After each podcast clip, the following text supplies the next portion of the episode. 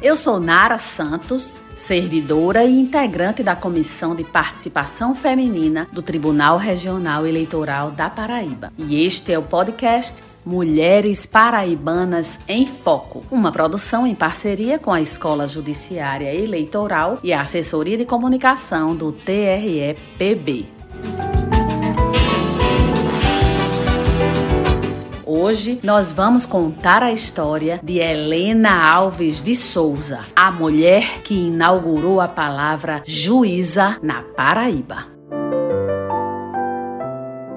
Alves de Souza nasceu em Guarabira no dia 19 de março de 1923. Ela é a quarta dos seis filhos do casal formado pela senhora Joana Alves do Nascimento, que era dona de casa, e do senhor Luiz Alves Guilherme de Souza, que era barbeiro e também um poeta. Escrevia versos, charadas, era um admirador da cultura e grande incentivador dos estudos dos filhos uma família simples, moradora do bairro do Roger, um dos mais antigos da capital paraibana. Helena estudou no Colégio Nossa Senhora das Neves e no Liceu Paraibano. Cursou o bacharelado em Direito na primeira turma da Faculdade de Direito da Paraíba. Ela estava entre os 34 formandos e formandas que concluíram o curso em 1955 e dos quais apenas quatro eram mulheres. De inteligência notável, Helena alimentava o sonho de ser juíza, mas até aquela data, o judiciário paraibano era formado apenas por homens.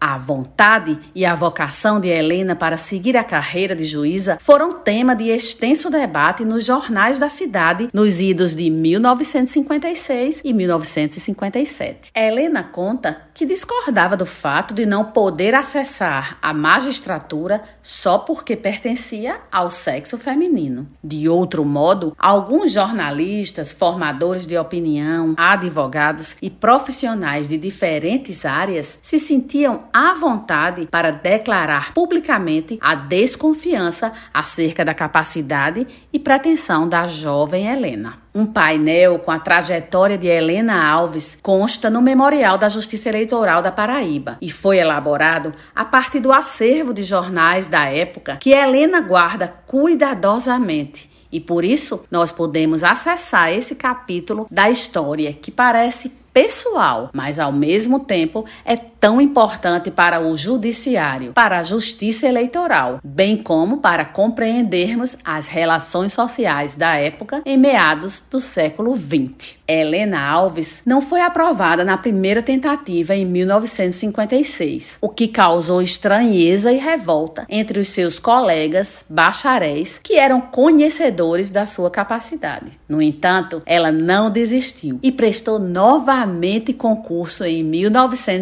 1957. Aqui apresento a repercussão na imprensa paraibana sobre a participação de uma mulher no concurso de juiz. As opiniões se dividiam. Alguns apoiavam, como o procurador João Jurema, que afirmou em entrevista ao jornal A União. Francamente, não vejo inconvenientes no ingresso da mulher na magistratura. Há mulheres enérgicas, resolutas, estudiosas, capazes de, nesse setor, bem servir à justiça. Já o advogado Pessoa de Lima foi conciso e breve. A Eva togada, ninguém se engane, trará mais complicações para a justiça do que vantagens, mais atropelos do que bons serviços. E também trazemos aqui a opinião de Aurélio de Albuquerque, promotor de justiça que depois veio a ser desembargador. Ele foi também professor e colaborador da imprensa local. Vejamos a opinião dele. Conversa vai, conversa vem, perde concurso, ganha concurso, termina 1956 e começa 1957, Helena, ao que tudo indica, irá envergar a toga e iniciar dentro em breve a ação feminina na nossa magistratura. Até agora imune a um vestido sem ter sido amenizada por uma saia ou um maiô, pela presença de uma Eva, feia ou bonita, magra ou gorda, inteligente ou emperrada. Vamos aguardar, pois, a ação da mulher juiz ou do juiz mulher, o que vem a ser, afinal, a mesma coisa. Finalmente, em 1957, Helena tornou-se magistrada, aprovada em concurso público, escrevendo assim o seu nome na história do Poder Judiciário na Paraíba e inaugurando, portanto, a palavra juíza. Foi ela a primeira mulher a assumir esse cargo no Judiciário Estadual e também a primeira juíza eleitoral, motivo de orgulho para a nossa justiça especializada. Ela foi lotada inicialmente na comarca de Pilões, depois transferida para Cabedelo, onde atuou durante o maior tempo em que exerceu a profissão. Pelo teor divergente das opiniões que ora trazemos, podemos aferir o calor da polêmica que foi a entrada de uma mulher no cargo de juíza na pequena Paraíba em meados do século XX. Um episódio que deu voz aos homens para analisarem a inserção da mulher no mundo do trabalho, desta vez no judiciário. Dentre os textos que acabamos de apresentar, chama a atenção a expressão Eva Togada como referência a Helena. Quando ora em 1957 já tínhamos tantas mulheres pioneiras, por que alimentar a construção de uma imagem social vinculando Helena Alves a Eva. Que lugar foi reservado à mulher na história e que foi tão desafiador transpor? O que teria a ver uma mulher juíza com o mito da criação e queda. Não trazemos respostas fechadas. Queremos apenas promover a informação e o pensamento crítico sobre as mudanças do nosso tempo. Mas voltemos a Helena Alves como o centro da nossa narrativa de hoje. Ela não foi apenas juíza, ela também foi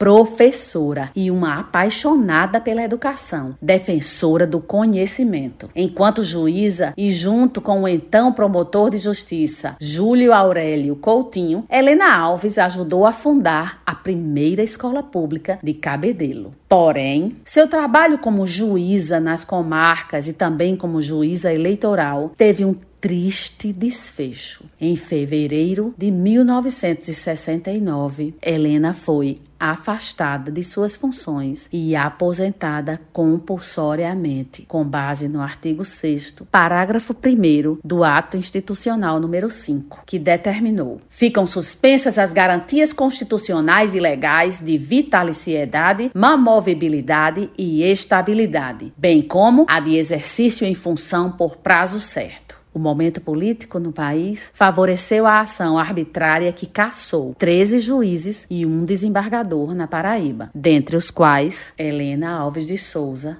sem razão aparente. A única explicação encontrada por Helena e seus colegas contemporâneos foi o fato dela ser uma mulher e ter sido a primeira a ingressar na magistratura paraibana a contragosto de muitos. Ela fala sobre esse episódio com pesar eu estava diante da televisão quando saiu a notícia com a relação de juízes caçados e o meu nome constava lá. Eu fui aposentada compulsoriamente. Vocês calculem, eu quase caí para trás. Eu soube pela televisão se mandaram alguma coisa para minha casa eu não tomei conhecimento. E então eu corri para a casa da minha mãe, que eu sou muito família, né? E lá encontrei meus irmãos e fomos chorar juntos. O que fazer? Eu tenho que viver, pensei. Eu não podia me defender, então levantei a cabeça e segui. Para Helena, foi uma grande decepção e motivo de tristeza não poder continuar com o seu trabalho de juíza e com o qual tanto sonhou. Helena Alves voltou à sala de aula e foi inspiração para alguns alunos seguirem a carreira de juízes. Ironicamente, ela ministrava a disciplina de Organização Social e Política do Brasil, OSPB. Depois de 10 anos, Helena Alves foi convidada a voltar ao judiciário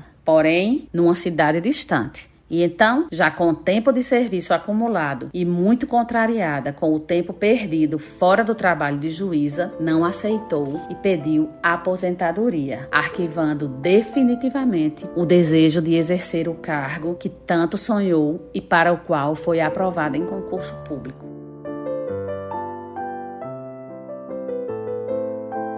Helena está aqui para contar sua história e esse ano ela completa 99 anos de vida. Damos um viva a essa mulher que continua inspirando gerações de pessoas, homens e mulheres, juízas, ex-alunos, ex-alunas, jovens, estudantes, enfim. Para nós, pronunciar o seu nome é honrar a história de quem abriu caminhos, pavimentou novas possibilidades, inaugurou o uso de uma nova palavra, a palavra juíza. Sua trajetória de coragem, inteligência e determinação é um capítulo importante da nossa história e sempre chama a atenção de jovens e visitantes do Memorial da Justiça Eleitoral da Paraíba. A Helena Alves de Souza damos os parabéns e mais uma vez o nosso muito obrigada.